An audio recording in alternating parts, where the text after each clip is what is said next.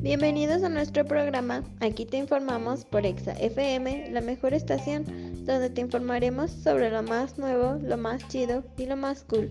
Comenzamos. Hola, muy buenas tardes. Es un gusto estar de nuevo con ustedes. Cuento con la participación de mis compañeras Diana y Diana para compartir toda la información del día de hoy. Hola a todos en casita. Es un gusto estar de nuevo con ustedes el día de hoy.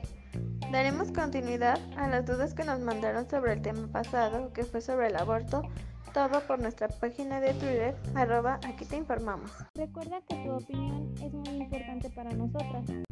Comencemos con la primera pregunta.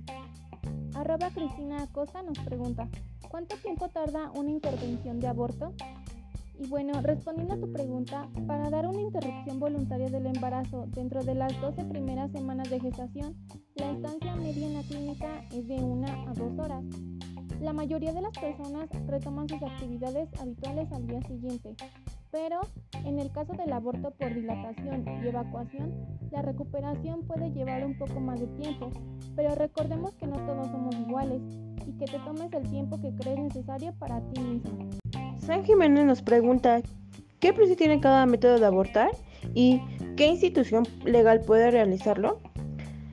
Sam, espero que te encuentres muy bien. Para dar respuesta a tu pregunta, el precio dependerá de cada clínica ginecológica y de la técnica usada. Eh, la interrupción del embarazo legal, que es el ILE, cuenta con 13 clínicas de salud sexual y reproductiva que brindan los servicios de interrupción legal del embarazo en la Ciudad de México de manera legal, segura, confidencial y gratuita. Es importante que te informes muy bien en diferentes clínicas y que el precio no sea lo que te convenza, sino el tipo de método que utilice y recuerdes que la salud es primero. Arroba soy Carly nos pregunta, ¿cuántas veces puedo abortar? Bueno, eh, no hay límite. La interrupción del embarazo es una operación que no deja secuelas. Cuando quedes embarazada será como si no hubieras tenido un aborto. Pero no por eso vamos a tomar este tema a la ligera. Recordemos que el embarazo no es la única causa para no usar protección. También están las enfermedades de transmisión sexual. Hernández nos pregunta si para realizarse un aborto se tiene que hospitalizar. Si se trata de un aborto de menos de 12 semanas, no necesita ser hospitalizada y en menos de dos horas puedes estar fuera de la clínica. A partir de las 12 semanas, el tiempo de estancia será mayor, pero en ningún caso excederá de un día de hospitalización. Pero es importante que descanses y que veas la reacción que tiene tu cuerpo. Siguiente pregunta, más realizada fue, ¿qué sucede después del aborto?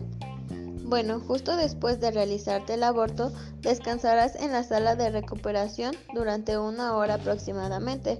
Si recibiste algún tipo de sedación, no puedes manejar ni irte del hospital por tu cuenta, por lo que debes tener un acompañante que te ayude a llegar a tu casa a salvo. Si te sientes bien, puedes volver a trabajar y estudiar o manejar y la mayoría de las actividades habituales en tu día. Incluso puedes tener relaciones sexuales al día siguiente. Una de las preguntas más frecuentes que nos hicieron es ¿cómo afecta el aborto a los periodos menstruales? Bueno, el aborto inicia un nuevo ciclo menstrual, por lo que tu periodo deberá volver a la normalidad entre 4 y 8 semanas después del aborto. El tiempo que tardes en tener tu siguiente ciclo menstrual dependerá del método anticonceptivo que uses. Si no usas anticonceptivos, deberías volver a tener un periodo menstrual en un plazo de 8 semanas después del aborto. Pero si no usas anticonceptivos y no tienes el periodo menstrual en un plazo de 8 semanas después del aborto, deberás comunicarte con tu médico o con el centro de salud donde te realizaste esta práctica. Recuerden que es importante seguirnos checando constantemente.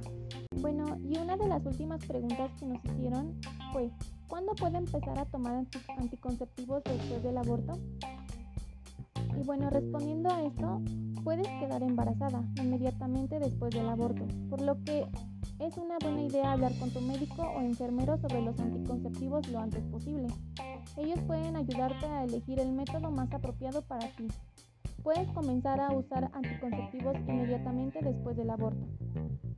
Eh, cabe mencionar que algunos médicos, clínicas de aborto y centros de salud pueden colocarte un dispositivo intrauterino, lo cual es el DIU, justo después del aborto, en el mismo procedimiento. Esto es muy conveniente, ya que tendrás un anticonceptivo muy efectivo sin necesidad de otra cita médica.